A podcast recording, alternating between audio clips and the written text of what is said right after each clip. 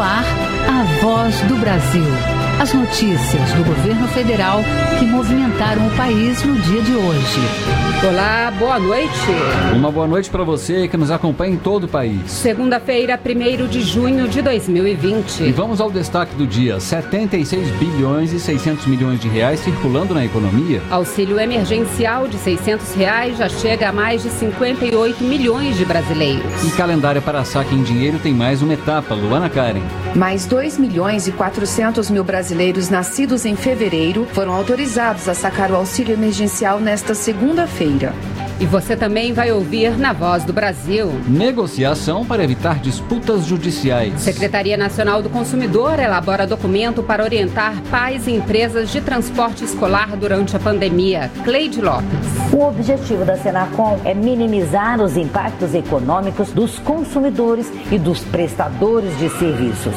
Garantir à população do Nordeste acesso à água potável e de qualidade. Vamos falar sobre as obras na região que somam mais de 720 milhões de reais. Luciana Colares de Holanda. Mais 2 milhões e 400 mil brasileiros nascidos em fevereiro foram autorizados a sacar o auxílio emergencial nesta segunda-feira. Vamos agora ouvir a Luciana Colares de Holanda com as obras na região do Nordeste, que somam mais de 720 milhões de reais. As obras incluem irrigação, captação e armazenamento, além de ações para combate à seca no semiárido nordestino. Hoje, na apresentação da Voz do Brasil, Alessandra Bastos e Nazi Brum. E para assistir a gente ao vivo na internet, basta acessar www.voz.gov.br. Cerca de 50 milhões de brasileiros já receberam a segunda parcela do auxílio emergencial. A primeira parcela foi paga a mais de 58 milhões de pessoas. No total, mais de 76 bilhões e 600 milhões de reais foram transferidos para os beneficiados. E a partir de hoje, quem nasceu em fevereiro já pode sacar a segunda parcela em dinheiro. Mais 2 milhões e 400 mil brasileiros nascidos em fevereiro foram autorizados a sacar o auxílio emergencial nesta segunda-feira. A Caixa Econômica está pagando a segunda parcela do benefício para quem recebeu a primeira parte até o dia 30 de abril. O presidente da Caixa, Pedro Guimarães, fez um balanço dos pagamentos realizados até agora. Já realizamos o pagamento de 58,6 milhões de pessoas da parcela 1. No total, 108 milhões e meio de pagamentos, porque pagamos 50 milhões de pessoas a segunda parcela, em um valor de 76,6 bilhões de reais. Então, mais de um terço dos adultos no Brasil já receberam duas parcelas e exatamente esse terço mais carente. Nesta terça, é a vez de 2 milhões e 700 mil pessoas nascidas em março sacarem a segunda parcela do recurso em uma agência ou lotérica, por exemplo. Na quarta-feira, podem sacar os nascidos em abril. Na quinta, os nascidos em maio. E assim sucessivamente até o dia 13 de junho, quando podem retirar o dinheiro os nascidos em dezembro. O calendário de pagamento da segunda parcela para quem recebeu o benefício em maio ainda será divulgado pela Caixa. E quem ainda não se cadastrou para pedir o auxílio emergencial ainda tem tempo. O prazo para solicitar o auxílio no aplicativo ou pelo site auxilio.caixa.gov.br termina no dia 3 de julho. Reportagem Luana Karen. O Brasil é um dos países que mais tem investido recursos para combater a pandemia na comparação com outros países emergentes. A afirmação é do presidente do Banco Central, Roberto Campos Neto, que participou hoje de uma audiência no Senado. O Brasil já gastou mais de 417 bilhões de reais em ações de combate ao coronavírus, 5,8% do produto interno bruto, PIB, que é a soma de todas as riquezas produzidas pelo país. Roberto Campos Neto afirmou ainda que o banco deve anunciar em breve novas medidas para melhorar o fluxo de crédito, facilitando os empréstimos para empresas. Um dos principais objetivos do Banco Central agora na pandemia é manter o sistema financeiro funcionando sem problemas, com dinheiro para realizar empréstimos e outras operações. Várias medidas foram feitas nesse sentido, ampliando a liquidez dos bancos em mais de 1 trilhão e 200 bilhões de reais. Segundo o presidente do Banco Central, Roberto Campos Neto, o Brasil é um dos que mais está gastando nessa crise, em comparação a outros países emergentes. Um exemplo citado por ele é a linha emergencial de 40 bilhões de reais para financiar dois meses da folha de pagamento de empresas. Até o momento, a medida atingiu 1 milhão e 300 mil empregados, mais de 79 mil empresas, totalizando quase 2 bilhões de reais em valores financiados. Roberto Campos Neto afirmou que o governo está trabalhando para o crédito chegar a quem precisa. Queremos que o crédito cresça ainda mais, devemos ter novas medidas anunciadas aí no, nos próximos dias, sempre querendo direcionar para ter certeza que o crédito chega onde ele tem que chegar. O presidente do Banco Central disse também que não vai faltar dinheiro em espécie para pagar o auxílio emergencial a todos. O Banco Central pediu à Casa da Moeda que acelerasse, que antecipasse a produção. Isso está sendo feito. Nessa última semana, o retorno já melhorou, ou seja, as cédulas que retornam já melhorou. Não existe problema de falta de dinheiro em nenhum ATM, nenhum caixa, nem vai existir. O Banco Central trabalha com a margem de segurança. E passada a pandemia, o Banco Central vai retomar a agenda de prioridades. Em novembro, deve ser lançado o PIX, Sistema de Transferências e Pagamentos Instantâneos. O banco também vai investir no processo de digitalização da concessão de crédito, que, segundo o presidente da instituição, ainda é burocrático e demorado. Reportagem Carla Vatier. Empreendedores, pequenos e grandes empresários, pesquisadores e gestores públicos contam com uma nova ferramenta para monitorar os negócios no país. É o Mapa de Empresas. Qualquer pessoa pode ter acesso de graça às informações. É possível saber, por exemplo, quanto tempo vai levar para abrir uma empresa ou quantos negócios similares já existem na cidade ou no país. A proposta é facilitar o acesso a informações precisas relativas a negócios no país. O mapa de empresas é acessível a qualquer pessoa e permite acompanhar, por exemplo, o movimento de abertura e fechamento de empresas por tipo de atividade e localização geográfica, facilitando assim o desenvolvimento de mercados ou mesmo a mudança nos rumos de um negócio já existente. O secretário especial de Desburocratização, Gestão e Governo Digital do Ministério da Economia, Paulo Webel, ressalta a importância do mapa também para os gestores públicos. O mapa de empresas é uma ferramenta gratuita. Com ela, você consegue saber em quanto tempo você abre uma empresa, qual município mais rápido, quantos negócios similares ao seu foram abertos nos últimos meses. Uma decisão importante que pode ajudar você na sua tomada de decisão. Além disso, ela facilita também para que os gestores públicos possam orientar a sua atuação para desburocratizar e agilizar a abertura de empresas. A ferramenta faz parte da integração digital proposta pela Rede Nacional para a Simplificação do Registro e da Legalização de Empresas e Negócios, Rede Sim. Ela reúne entidades representativas das 27 juntas comerciais existentes no país. Agora, ao permitir o cruzamento das informações, o mapa de empresas contribui inclusive para a formulação de políticas de incentivo locais. Paulo Webel fala sobre a importância da ferramenta para que o Brasil cumpra o objetivo de ser um dos 50 melhores países para se fechar negócios no mundo. Uma das metas do governo federal é estar entre os 50 países mais fáceis de fazer negócio, segundo o Banco Mundial. Para isso, é fundamental monitorar e melhorar o tempo médio de abertura de empresas no Brasil.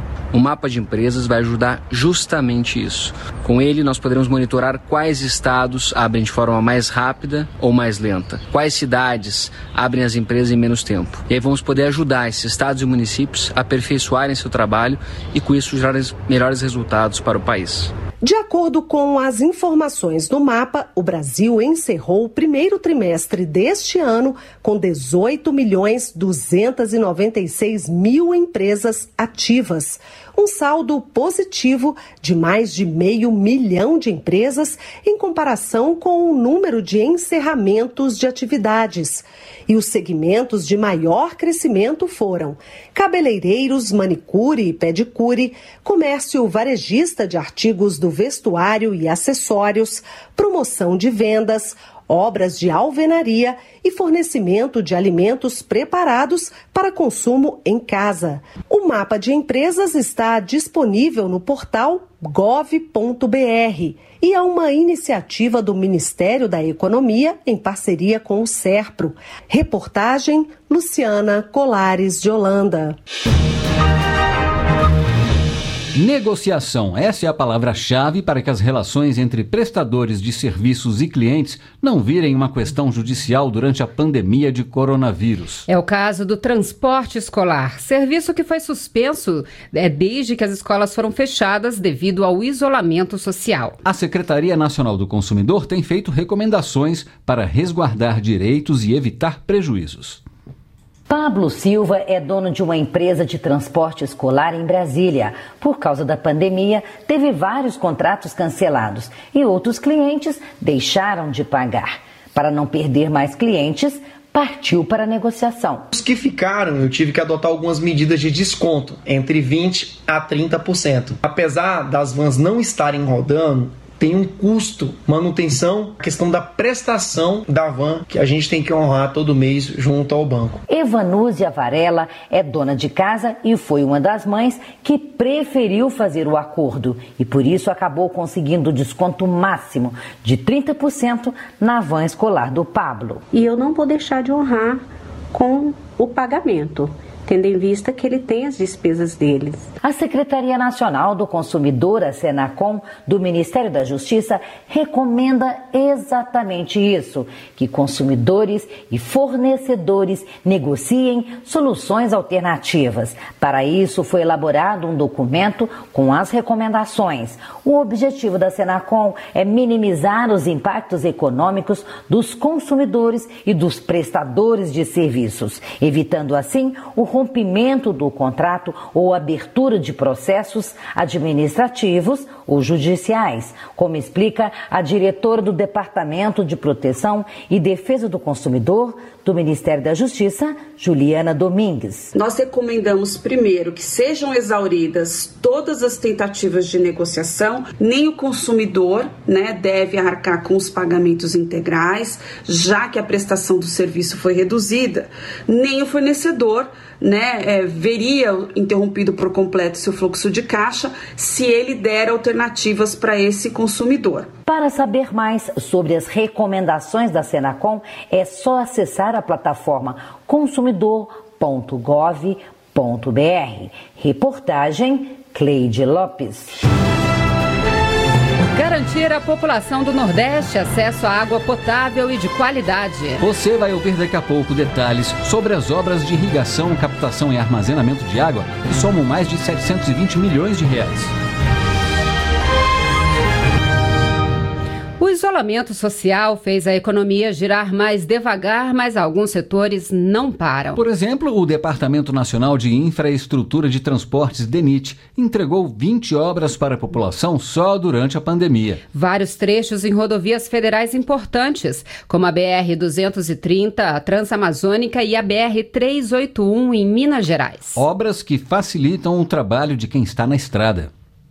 Com o distanciamento social praticado por causa da pandemia do novo coronavírus, o número de carros nas estradas diminuiu. O governo federal aproveitou esse momento para injetar fôlego extra nas obras nas estradas brasileiras. A pavimentação de um trecho da BR-230, a Transamazônica no Pará, foi concluída. O trecho tem 32 quilômetros e liga o município de Itupiranga a novo repartimento no Pará. Essa pavimentação faz parte de um conjunto de obras de mais de 100 quilômetros do Departamento Nacional de Infraestrutura de Transportes, DENIT. Com essa entrega, 90 quilômetros já estão prontos, outros 12 quilômetros estão em obras. O final da pavimentação está previsto para novembro deste ano e o investimento é de quase 220 milhões de reais. O diretor-geral do DENIT, Antônio Leite dos Santos Filho, destaca que a Transamazônica é uma das rodovias mais importantes, inclusive para a logística do país. Ela tem hoje já implantado 4.200 quilômetros, iniciando em João Pessoa, na Paraíba, atravessando a região Nordeste, a região Norte, chegando até o município de Lábrea, no Amazonas. Desde que a pandemia da Covid-19 assolou o Brasil, o DENIT fez 20 entregas de obras de construção construção e manutenção das rodovias federais. Foram feitas melhorias em pistas de vários estados, como Bahia, Sergipe, Roraima, Amazonas, Mato Grosso e Goiás. Antônio Santos Filho, do DENIT, cita algumas delas. Destacaria, além da 230 no Pará, uma construção aquaviária, que foi a conclusão do Porto IP4 em Parintins. Tivemos a conclusão de 32 quilômetros de duplicação da 381 Minas Gerais, 9 quilômetros na 101 Sergipe, 8 quilômetros de adequação na BR-080 em Goiás e a conclusão de 44 quilômetros na BR-432 em Roraima obras que interferem diretamente na vida de quem trabalha nas estradas do país. Este é o caso do caminhoneiro gaúcho Aldacir Cadori, que mora em Lusiânia, Goiás. Ele conta que percebeu várias mudanças nas rodovias e que elas facilitam o dia a dia na estrada. As melhorias que foram feitas, elas nos ajudam no custo, custo-benefício, custo do caminhão, é, manutenção, tá? Você tem uma viagem mais tranquila, com mais segurança, tá? menos estressante. Pelo Twitter, o ministro da Infraestrutura, Tarcísio Freitas, destacou que obras de infraestrutura seguem em todas as regiões e que a missão, segundo ele, é integrar o país e dar mais dignidade a todos os brasileiros. Reportagem Márcia Fernandes. O governo está investindo mais de 720 milhões de reais para ampliar o acesso à água para a população da região Nordeste. Entre as obras está a transposição do Rio São Francisco. E outras em Alagoas, Pernambuco, Ceará e na Paraíba. E uma novidade, além da transposição, um grande projeto de revitalização do São Francisco está sendo preparado. Os recursos garantem a continuidade de obras para ampliar a oferta de água na região Nordeste. Dos quase 724 milhões de reais que serão investidos pelo governo federal, 367 milhões já foram pagos. São projetos que já estavam em andamento e devem ser concluídos ainda este ano. E também novas obras que incluem irrigação, manejo de águas, captação e armazenamento, além de ações para combate à seca no semiárido nordestino. A transposição do Rio São Francisco, o maior empreendimento hídrico do país, vai receber a maior parte dos recursos, 271,5 milhões. O eixo leste já está em funcionamento e abastece 1,4 milhão de pessoas em 46 municípios da Paraíba e de Pernambuco. O eixo norte, com 97,44% das obras concluídas, já está em processo de enchimento, com a água chegando na divisa de Pernambuco e do Ceará. O ministro do Desenvolvimento Regional, Rogério Marinho, prevê que a obra será entregue até junho do ano que vem. Agora, no mês de junho, daqui a 15, 20 dias, as águas do Rio Chico vão chegar finalmente ao estado do Ceará e esperamos que no final do ano, princípio do próximo, cheguem ao Rio Grande do Norte. Na Paraíba e Pernambuco já chegava, mas está sendo estendido pelo Canal do Sertão. Então nós teremos até junho do próximo ano, é a nossa expectativa, a conclusão. O ramal do Agreste Pernambucano é outro projeto contemplado com 111,6 milhões de reais. 55% já estão concluídos e o empreendimento vai beneficiar pelo menos 2,2 milhões de nordestinos. A previsão de entrega está para fevereiro do ano que vem e mais de 70 cidades na região serão atendidas. No Ceará, o Cinturão das Águas vai beneficiar cerca de 4 milhões e meio de moradores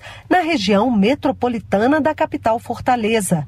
As obras são executadas pelo Estado com recursos do governo federal, que somam 1,7 bilhão no total. E este ano haverá a injeção de mais 41,1 bilhões de reais. Em dezembro de 2022, o projeto deve estar pronto.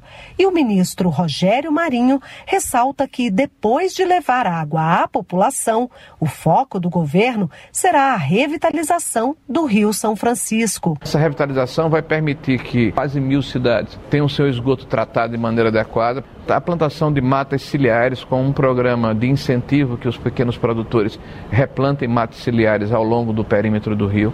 O desassoreamento do rio e a volta da sua navegabilidade, inclusive com dragagem do rio, vários trechos do rio que historicamente se viram para transporte de cargas e passageiros, hoje estão aterrados, a gente precisa voltar a ter essa navegabilidade no Velho Chico. E ao longo do perímetro, uma ocupação racional com desenvolvimento sustentável, onde vai se permitir, só no caso do São Francisco, a incorporação de 6 a 8 milhões de hectares irrigados. É praticamente o dobro do que o Brasil tem hoje. Então, esse é um projeto bastante ambicioso que nós queremos iniciar nos próximos dois meses. Também receberam repasses o projeto do Canal do Sertão Alagoano, a adutora do Agreste de Pernambuco e a vertente litorânea da Paraíba. Reportagem Luciana Colares de Holanda.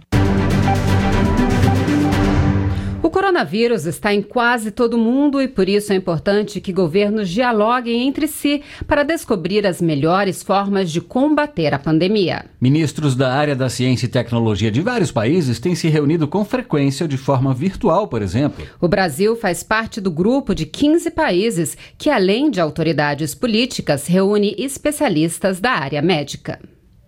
O mundo corre contra o tempo e une esforços para combater a pandemia do coronavírus. Uma das iniciativas com esse objetivo é o Grupo de Interesse Especial Covid-19. O grupo foi criado de forma emergencial pela Rede Universitária de Telemedicina, com o apoio do Ministério da Ciência, Tecnologia, Inovações e Comunicações se reúne três vezes por semana numa sala de teleconferência com especialistas e pesquisadores de 15 países. A troca de experiência entre países como Estados Unidos, China, Israel e Itália tem sido de grande ajuda para o Brasil e também para o mundo, como explica o ministro da Ciência, Tecnologia, Inovações e Comunicações, Marcos Pontes. E isso envolve nas ações voltadas diretamente contra o vírus, nas ações contra os impactos do vírus, é, por exemplo,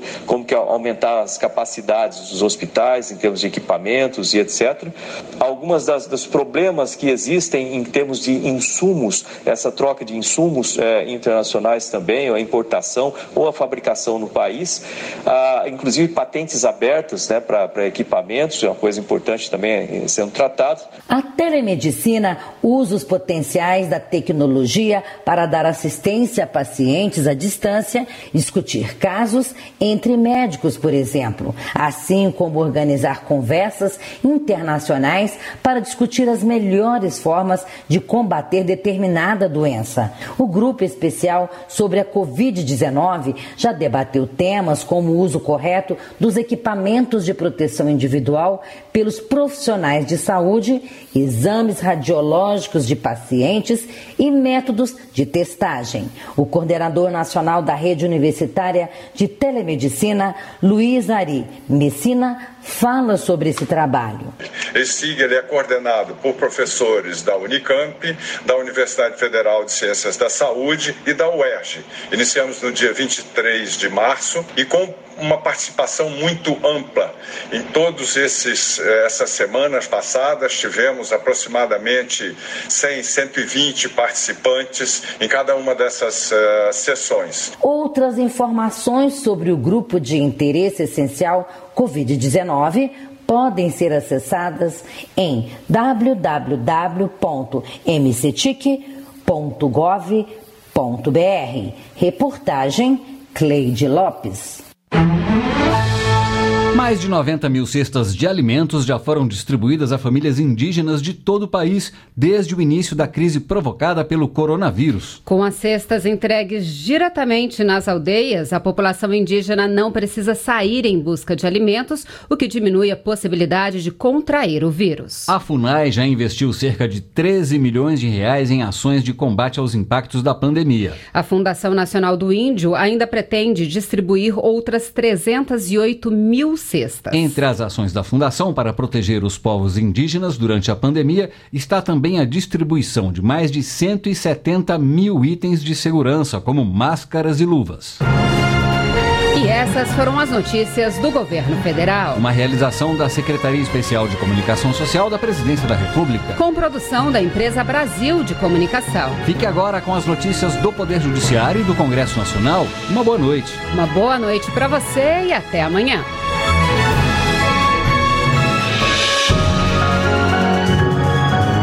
Governo Federal. Pátria Amada. Brasil.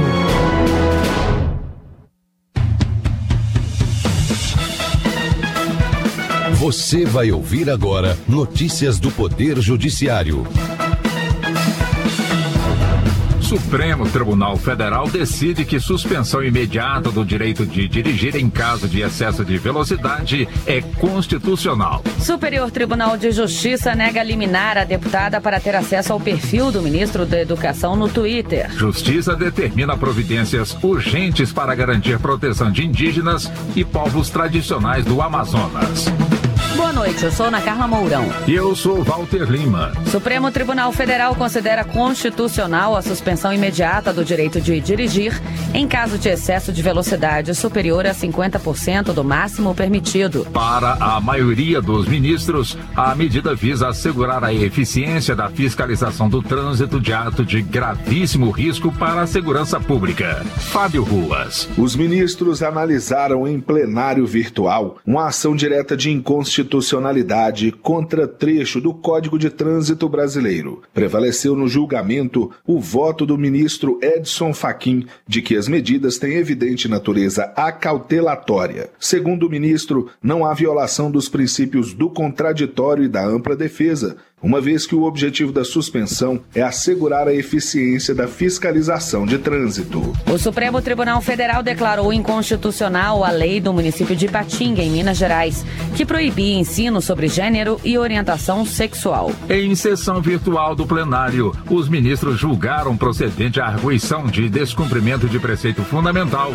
apresentada pela Procuradoria-Geral da República. Por unanimidade, o plenário confirmou medida cautelar que havia sido deferida pelo relator ministro Gilmar Mendes. Segundo o ministro, a lei afronta as regras gerais e os direitos fundamentais à igualdade e à não discriminação. O ministro do Superior Tribunal de Justiça, Og Fernandes, negou liminar em mandado de segurança, movido pela deputada federal Fernanda Melchiona e Silva, do PSOL. A parlamentar pede para ter acesso ao perfil do ministro da Educação, Abraão Weintraub, no Twitter, no qual ela foi bloqueada. Fátima Uchoa. Segundo a deputada Fernanda Melchiona, é necessário ter acesso às informações sobre medidas e posições que Abraham Weintraub assume na condição de ministro, as quais são publicadas em redes sociais, assim pediu a concessão da liminar para garantir o direito constitucional à informação com acesso irrestrito a todas as redes sociais em que haja divulgação de iniciativas e propostas do governo federal. Ao negar a tutela de urgência por falta de requisitos autorizadores, o ministro relator Og Fernandes explicou que o pedido da deputada se confunde com as questões centrais da ação, o que será analisado pela primeira sessão do STJ após os esclarecimentos a serem prestados pelo ministro da Educação. Justiça determina providências urgentes para garantir proteção de indígenas e povos tradicionais do Amazonas. Segundo decisão, União, Conab, Funai, Caixa Econômica Federal e INSS devem garantir acesso a benefícios sociais, previdenciários e distribuição de alimentos. Maressa Omena. A decisão atende a pedidos do Ministério Público Federal. O objetivo é evitar o deslocamento desses grupos às zonas urbanas durante a pandemia e reduzir os riscos de contaminação pelo coronavírus. A União, a CONAB, Companhia Nacional de Abastecimento, e a FUNAI, Fundação Nacional do Índio, devem apresentar em 15 dias um cronograma para fornecimento de alimentos. Permanência de ocupante de imóvel que prestou informações falsas em financiamento do programa Minha Casa Minha Vida configura esbulho possessório. A decisão é do Tribunal Regional Federal da Primeira Região com sede em Brasília. Daiane Garcês. O tribunal manteve a sentença que julgou procedente o pedido da Caixa Econômica Federal para retomar o imóvel da mutuária. O colegiado considerou que a mulher prestou informações falsas no momento de obter o financiamento ligado ao programa social. Ela omitiu que possuía outro imóvel e que vivia em união estável. Você acompanha outras notícias do Poder Judiciário em 104,7 FM para Distrito Federal e em torno e também pela internet. Acesse www.radiojustiça.jus.br. Siga pelo Twitter. twitter.com barra Justiça. Acesse ainda o portal de notícias do Supremo Tribunal Federal, stf.jus.br. Boa noite. E até amanhã. Notícias do Poder Judiciário, uma produção da Rádio Justiça, Supremo Tribunal Federal.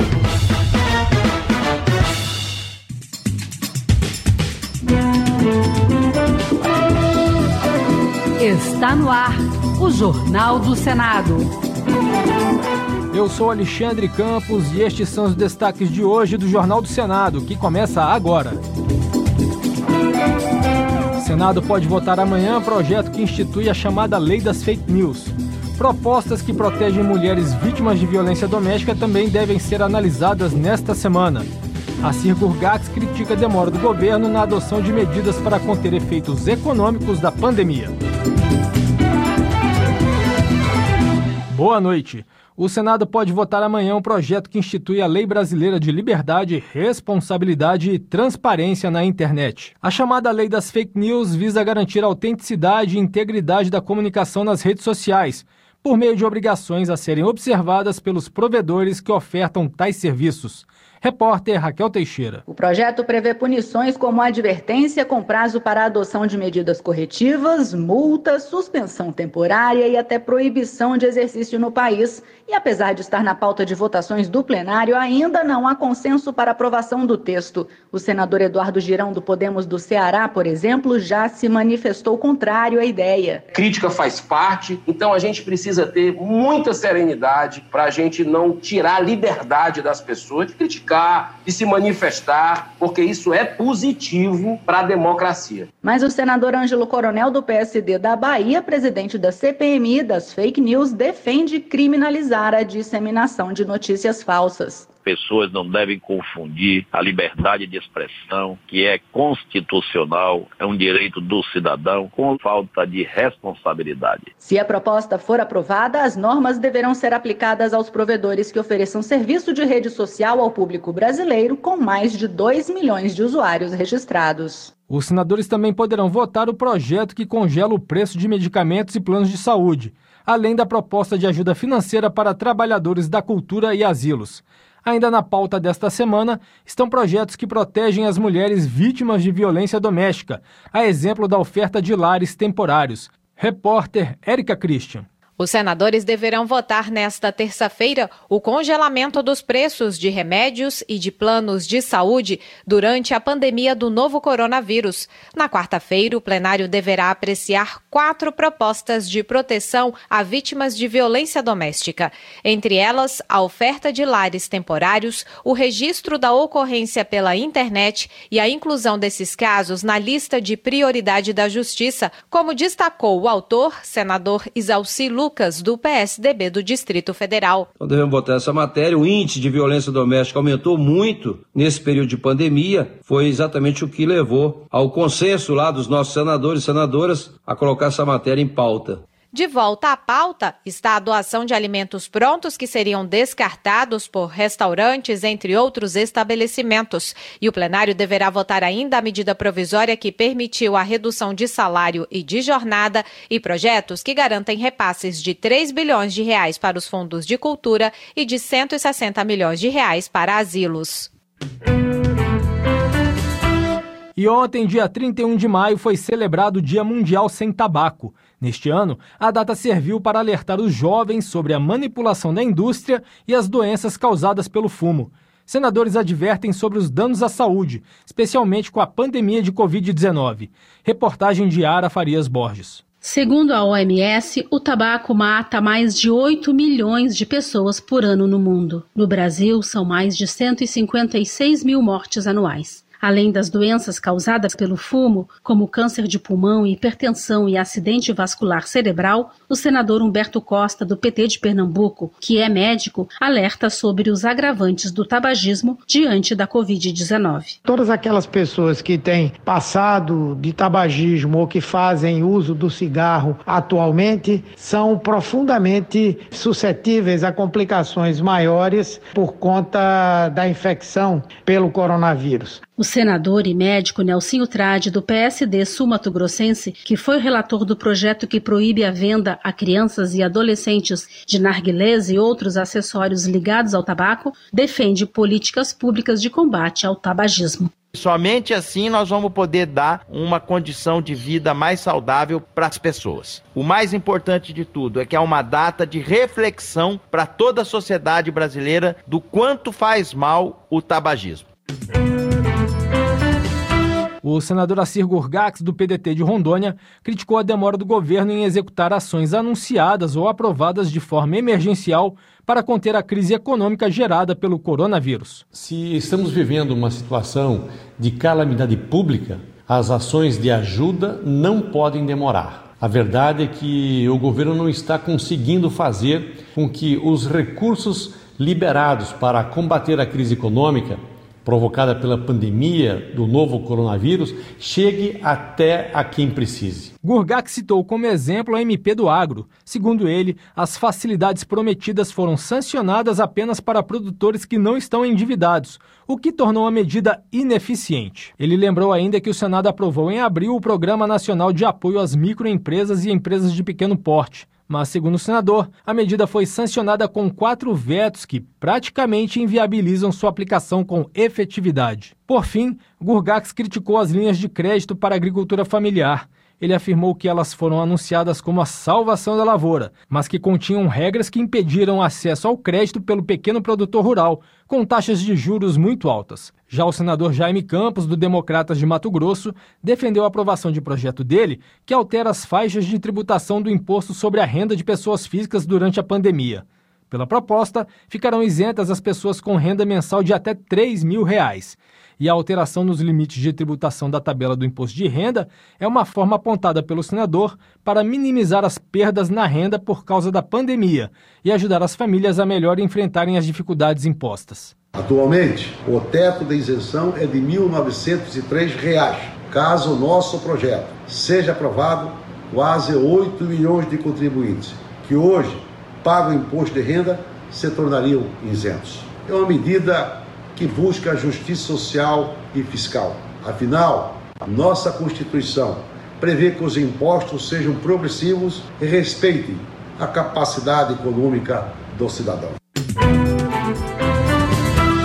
A Presidência da República sancionou a lei que agiliza a importação de medicamentos contra a Covid-19. A nova regra permite que a Agência Nacional de Vigilância Sanitária, a Anvisa, autorize a importação e a distribuição de medicamentos e equipamentos contra a Covid-19 já liberados para uso no exterior. Reportagem de José Odeveza. Para o senador Rogério Carvalho, do PT de Sergipe, a nova lei é essencial para agilizar o tratamento de pacientes da Covid-19. Isso é importante porque permite o abastecimento mais rápido e ágil para salvar vidas neste momento de grande dificuldade no nosso país. O senador Carlos Fávaro, do PSD Mato Grossense, defendeu o acompanhamento rigoroso dos gastos com a compra de medicamentos importados. Nós temos que também ter a responsabilidade, além de flexibilizar, arrumar os recursos, mas fiscalizar e acompanhar as contratações para o bom uso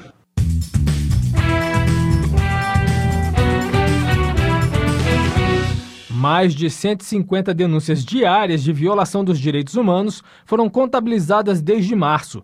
Os números apresentados pelo Ministério da Mulher, da Família e dos Direitos Humanos estão relacionados ao confinamento por causa do novo coronavírus. Repórter Regina Pinheiro. De 1 de março ao final de maio, foram registradas 13.886 denúncias de violação dos direitos humanos relativas apenas ao distanciamento social imposto pela Covid-19. As denúncias são feitas pelos telefones Disque 100, o Disque Direitos Humanos e Ligue 180, Central de Atendimento à Mulher, disponibilizados pelo Ministério da Mulher, da Família e dos Direitos Humanos. O presidente da Comissão de Direitos Humanos e autor do Estatuto do Idoso, senador Paulo Paim, do PT do Rio Grande do Sul, afirmou que o poder público precisa agir rapidamente. Os mais vulneráveis são os mais atingidos. As mulheres são as maiores vítimas. O poder público brasileiro tem que agir rápido. Vamos agendar uma live com a ministra da Mulher, da Família e dos Direitos Humanos, Damares Alves,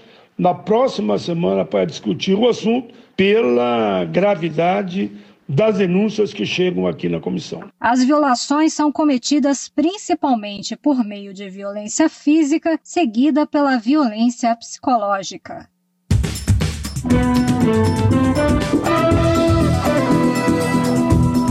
Com trabalhos técnicos de Eliseu Caires, o Jornal do Senado fica por aqui. Acompanhe agora as notícias da Câmara dos Deputados. Boa noite, até amanhã.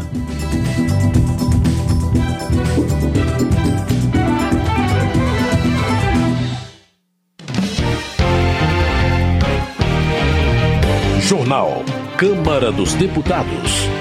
Pauta do plenário inclui programa emergencial de suporte a empregos. Especialistas divergem sobre prazo de desenvolvimento de vacina para a Covid. Deputada celebra medida que reforça combate à violência doméstica. Boa noite. A Câmara aprovou o projeto que torna essenciais os serviços de combate e prevenção à violência doméstica durante a pandemia de Covid-19.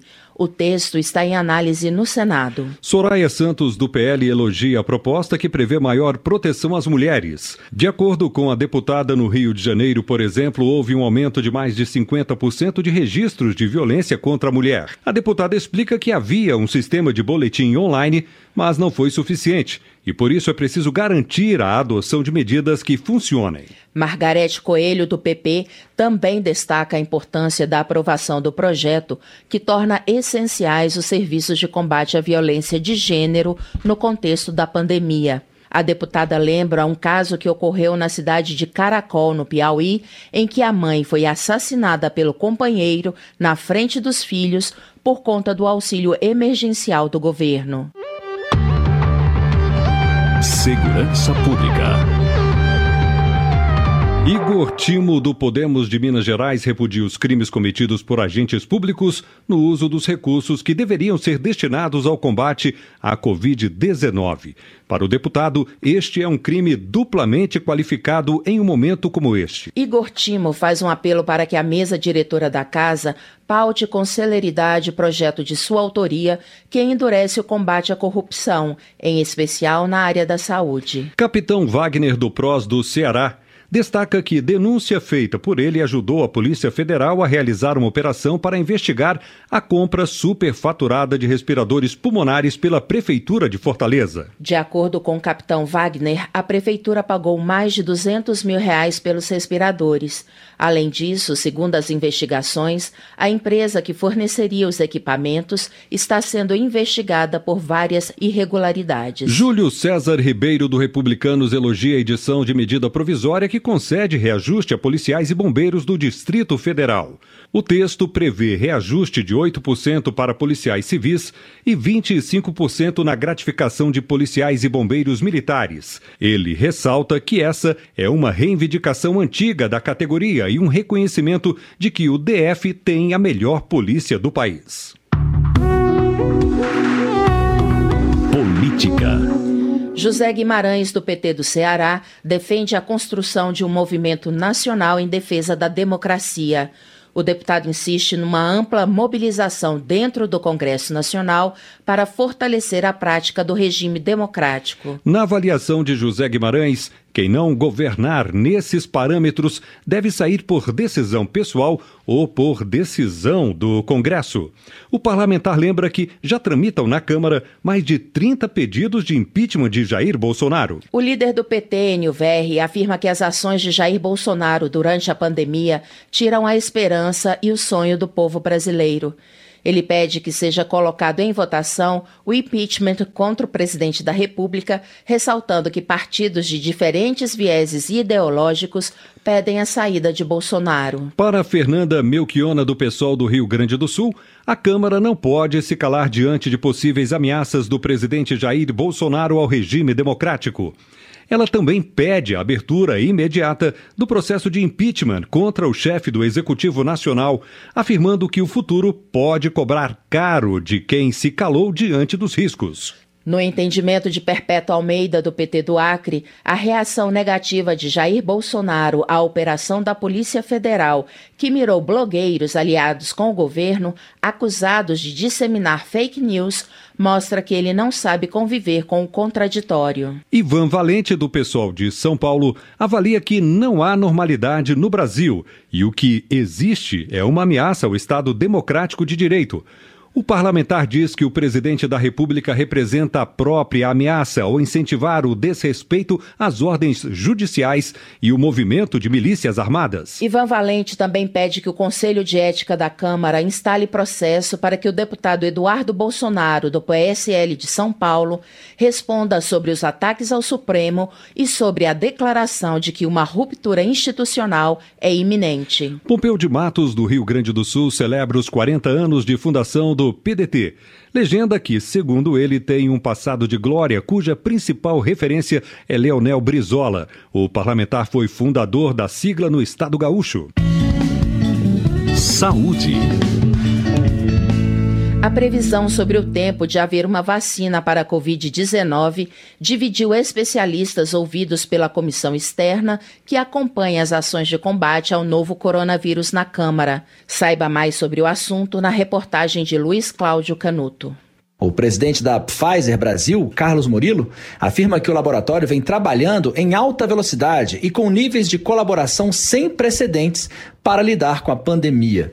A multinacional se uniu à empresa farmacêutica alemã BioNTech para a tarefa. Carlos Murilo afirma que, quando confrontada com um novo oponente, a ciência não recua, ela acelera. A vacina pesquisada pela Pfizer tem como base uma pesquisa sobre a sequência genética do novo coronavírus, desenvolvida por cientistas chineses. A Pfizer não está esperando ter os resultados clínicos já comprovados e está trabalhando com autoridades regulatórias nos Estados Unidos e Alemanha e já tem começado a fazer investimento de muitos milhões para preparar a produção de maneira paralela. E a expectativa, mais uma vez, é, se tudo continua avançando da forma como tem sido até o momento, ter uma vacina disponível em milhões de doses a finais deste ano, para o mês de outubro, e ter centos de milhões de doses para o 2021. Duas outras indústrias farmacêuticas, Sanofi e GSK, se uniram para desenvolver uma vacina para a Covid-19. A Sanofi testará seu medicamento com os adjuvantes da GSK. Os adjuvantes são adicionados a algumas vacinas para melhorar a resposta imunológica e criar uma imunidade mais duradoura contra infecções do que a vacina convencional. Isso pode reduzir a quantidade de proteína da vacina necessária por dose, o que aumenta a probabilidade de que possa ser produzida em grandes quantidades. A diretora médica da Sanofi Pasteur Brasil, Sheila Ronsani, afirma que é importante ter uma vacina eficaz e segura, mas que haja capacidade de produção. A Sanofi tem se preparado para isso. Obviamente, eh, a gente tem alguns sites de fabricação que vão iniciar esse processo assim que nós tivermos, obviamente, os resultados clínicos da vacina, mas possivelmente só uma empresa pode ser que não seja realmente capaz de trazer tudo que é necessário para o mundo inteiro, uma vez que são bilhões de doses. Então, trabalhar junto nesse sentido é fundamental. A Sanofi contribuirá com o antígeno, proteína recombinante, e a GSK com os adjuvantes. O gerente da área de vacinas da GSK Farmacêutica, Gessé Reis Alves, está otimista. A expectativa é que os ensaios clínicos possam ser iniciados a partir do segundo semestre desse ano e, obviamente, que a utilização da vacina vai depender de questões regulatórias, mas a partir de 2021 essa vacina poderá estar disponível de acordo com seus resultados. Mas o diretor do Laboratório de Imunologia do INCOR, Jorge Calil, não é tão otimista. Na audiência pública, ele salientou que de cada 100 propostas de vacina, historicamente apenas três avançam para aprovação. Eu particularmente não acredito, acho que não teremos uma vacina antes da metade ou fim do ano que vem, que será produzida para o país em que ela for descoberta. Os custos são elevados, Há muitos obstáculos que são esperados, que é a definição do antígeno, a definição do veículo do antígeno, o teste da vacina, tanto em modelos animais, escalonamento da produção. E quero lembrar para os senhores que a maioria das vacinas que estão em testes no mundo, elas não são vacinas que sejam já produzidas. E uh, a gente pretende no ano que vem os testes em humanos da nossa proposta vacinal. A Fiocruz participou da audiência pública. Ela que tem 50 laboratórios de referência e atua em 20 áreas de pesquisa. O representante da Fiocruz, Maurício Zuma, afirma que a Fundação Oswaldo Cruz tem condições de produzir vacinas contra a Covid. Estamos avaliando detalhes para entender qual é a nossa capacidade de apoio ou de é, aderência a esses projetos e qual seria os recursos que porventura sejam necessários. O coordenador da comissão externa, deputado Dr. Luiz Antônio Teixeira Júnior, do PP do Rio de Janeiro, afirma que o Brasil precisa ter autonomia na pesquisa e produção de vacinas. Não sombra dúvidas que o Brasil precisa participar de investimentos em pesquisa e desenvolvimento, criar uma rede que amplie o nosso desenvolvimento no campo das vacinas. Eu volto a frisar aqui da importância das empresas estratégicas em saúde para que o Brasil possa buscar a soberania na área da saúde. Tantos pesquisadores de qualidade que o nosso país tem, a gente precisa continuar inseridos nesse contexto mundial. Da Rádio Câmara de Brasília, Luiz Cláudio Canuto. Cultura. A Câmara aprovou o auxílio emergencial de 3 bilhões de reais para o setor cultural. Na opinião de Alexandre Padilha, do PT de São Paulo, a matéria foi aprovada porque os deputados se convenceram da importância do papel dos profissionais da cultura, não só na manutenção da identidade cultural ou do fomento da capacidade de reflexão, mas também no alento ao sofrimento humano. Alexandre Leite, do Democratas de São Paulo, defende que a linha de crédito para a cultura seja usada exclusivamente para o setor. Além disso, o congressista ressalta que os recursos não podem ser subsidiados e nem trazer prejuízos ao erário público. Vinícius Point, do Novo de São Paulo, celebra a aprovação de projeto que adia o prazo para salas de cinema oferecerem acessibilidade. O parlamentar critica, no entanto, trecho do texto aprovado que, na opinião dele, não deixa claro que o financiamento às empresas será disponibilizado a taxas normais e não subsidiadas. Economia. Vitor Hugo, do PSL de Goiás, ressalta a importância da aprovação pela Câmara da medida provisória que permite a redução de salários e jornada ou a suspensão do contrato trabalhista durante o estado de calamidade pública, prevendo o pagamento de um benefício emergencial pelo governo aos trabalhadores. Segundo Vitor Hugo, a matéria faz parte de um pacote de medidas do Ministério da Economia que já garantiu até agora a manutenção de 8 milhões de empregos. Marcelo Ramos, do PL do Amazonas lamenta não ter havido consenso sobre a discussão da base de cálculo do benefício que será pago pelo governo a quem teve o contrato de trabalho suspenso ou a carga horária reduzida. Sobre a proposta de Marcelo Ramos de estabelecer o teto em dois salários mínimos, não houve acordo. Foi aprovado o cálculo baseado no seguro-desemprego com teto de R$ 1.813. Votação. Cinco medidas provisórias e três projetos de lei estão prontos para o plenário e quase todos têm relação com a pandemia do coronavírus, como mostra a reportagem de Cláudio Ferreira. A medida provisória 944 institui o Programa Emergencial de Suporte a Empregos. Pela MP, a União destina 34 bilhões de reais para operações de crédito, com o objetivo de custear por dois meses o pagamento da folha salarial de empresas e cooperativas até o limite de dois salários mínimos por empregado. A contrapartida é o compromisso de que os funcionários não sejam demitidos por até 60 dias após o recebimento da última parcela do crédito. Outra MP, a 927, estabelece medidas trabalhistas durante o estado de calamidade pública. Empregados e empregadores podem celebrar acordos individuais por escrito para manter os postos de trabalho. Entre as medidas previstas estão o teletrabalho, férias coletivas e bancos de horas, além da suspensão dos exames ocupacionais e do recolhimento do FGTS, Fundo de Garantia por Tempo de Serviço. Mais duas medidas provisórias fazem alterações em regras por causa da pandemia. Uma suspende o reajuste anual nos preços dos medicamentos. A outra modifica a alíquota de contribuição das empresas aos serviços sociais autônomos, como SESI, SESC e SENAC. Para o vice-líder do PSL, deputado Felício Laterça, do Rio de Janeiro, este deve ser um dos temas que deve render embates em plenário nesta semana. Outra medida polêmica? O sistema S não quer redução da sua receita.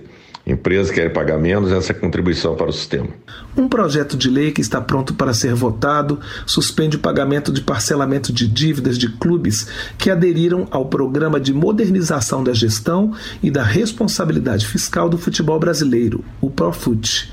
A suspensão vale para débitos com a Receita Federal, a Procuradoria da Fazenda Nacional e o Banco Central.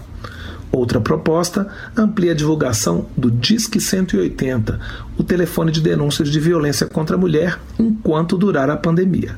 A ideia é reforçar a divulgação deste canal sempre que forem veiculadas notícias sobre o tema no rádio, na televisão e na internet. Também há requerimentos de urgência para projetos relacionados à Covid-19. Um deles autoriza os profissionais de saúde a deduzirem do imposto de renda a compra de equipamentos de proteção individual, os EPIs, até o limite de R$ 3.500. A lista inclui máscaras, luvas e álcool gel a 70%. O líder do PT na Câmara, o deputado paranaense Enio Verri, salienta a importância dessa medida. Nós sabemos que no Brasil tem muitos profissionais da saúde trabalhando sem os seus respectivos equipamentos de proteção individual. Também estão na pauta do plenário uma medida provisória que autoriza emissoras de TV aberta a fazerem distribuição de prêmios mediante sorteio, e um projeto de lei que obriga os centros de terapia intensiva a terem um fisioterapeuta para cada 10 leitos durante 24 horas por dia. Da Rádio Câmara de Brasília, Cláudio Ferreira. Presidência. Em entrevista concedida hoje ao portal de notícias UOL, o presidente da Câmara, Rodrigo Maia, voltou a defender o diálogo e o respeito entre os poderes e a responsabilidade das autoridades diante da pandemia. Maia considera inaceitável que, em meio à crise sanitária e com quase 30 mil mortes oficiais registradas no país, sejam realizadas manifestações como as que aconteceram no último domingo com o respaldo do governo. Nós precisamos ter equilíbrio, né, responsabilidade com o Brasil. E acho que o que está acontecendo vai acabar aprofundando ainda mais a crise que o Brasil vive. O nosso problema não é o isolamento que faz a economia cair, é o vírus. Né? Porque há uma crise né, de saúde sanitária que atinge a economia, independente do caminho. O isolamento apenas vai na linha de tentar salvar vidas. Então, acho que num momento como esse, numa pandemia que atinge a todo mundo e atinge ao Brasil, é, nós acompanhando movimentos como esse do último domingo, que são inaceitáveis. É inaceitável que se exista, que se faça uma, uma mobilização e que tenha o respaldo do governo. O governo eleito de forma democrática ele precisa respeitar as instituições democráticas. E é isso que a gente cobra, que a gente pede serenidade, equilíbrio e liderança, porque sem comando e sem liderança, né, essa crise será muito mais profunda do que a crise que outros países estão passando. Rodrigo Maia também considera grave o ato promovido no sábado à noite em frente ao Supremo Tribunal Federal e que se assemelhou a manifestações feitas por racistas americanos da Ku Klux Klan. Um grupo minoritário é, racista, com essa, esse simbologismo da Ku Klux Klan, inaceitável né, que se faça uma um evento desse no sábado à noite em frente ao Supremo. O que, que eles querem? Intimidar o Supremo pelas decisões que o Supremo toma? Como eu já disse, nós podemos divergir e temos os caminhos legais para divergir e recorrer de uma decisão do Supremo Tribunal Federal. Agora, ameaçar né, é, da forma como se ameaçou no sábado e em outros momentos é inaceitável. Para o presidente da Câmara, a democracia precisa que as decisões das instituições sejam respeitadas. Termina aqui o jornal Câmara dos Deputados com trabalhos técnicos de Everson Urani. A apresentação de Luciana Vieira e Joubert Carvalho. A todos, boa noite. A Voz do Brasil está de volta amanhã. Ouça agora as notícias do Tribunal de Contas da União. Minuto do TCU. O Tribunal de Contas da União vai apreciar no dia 10 de junho, às 10 horas, as contas do presidente da República relativas ao exercício financeiro de 2019. A apreciação será feita em sessão extraordinária telepresencial e o relator é o ministro Bruno Dantas. O parecer prévio das contas prestadas anualmente pelo presidente da República deve ser elaborado em 60 dias a contar do recebimento das referidas contas. As contas consistem dos balanços gerais da União e do relatório sobre a execução orçamentária. Ao tribunal cabe, essencialmente, a análise técnico-jurídica das contas e a apresentação do resultado ao Poder Legislativo. Dessa forma, após a apreciação e emissão do parecer prévio, as contas são encaminhadas ao Congresso, ao qual compete o julgamento. TCU Fiscalização a serviço da sociedade.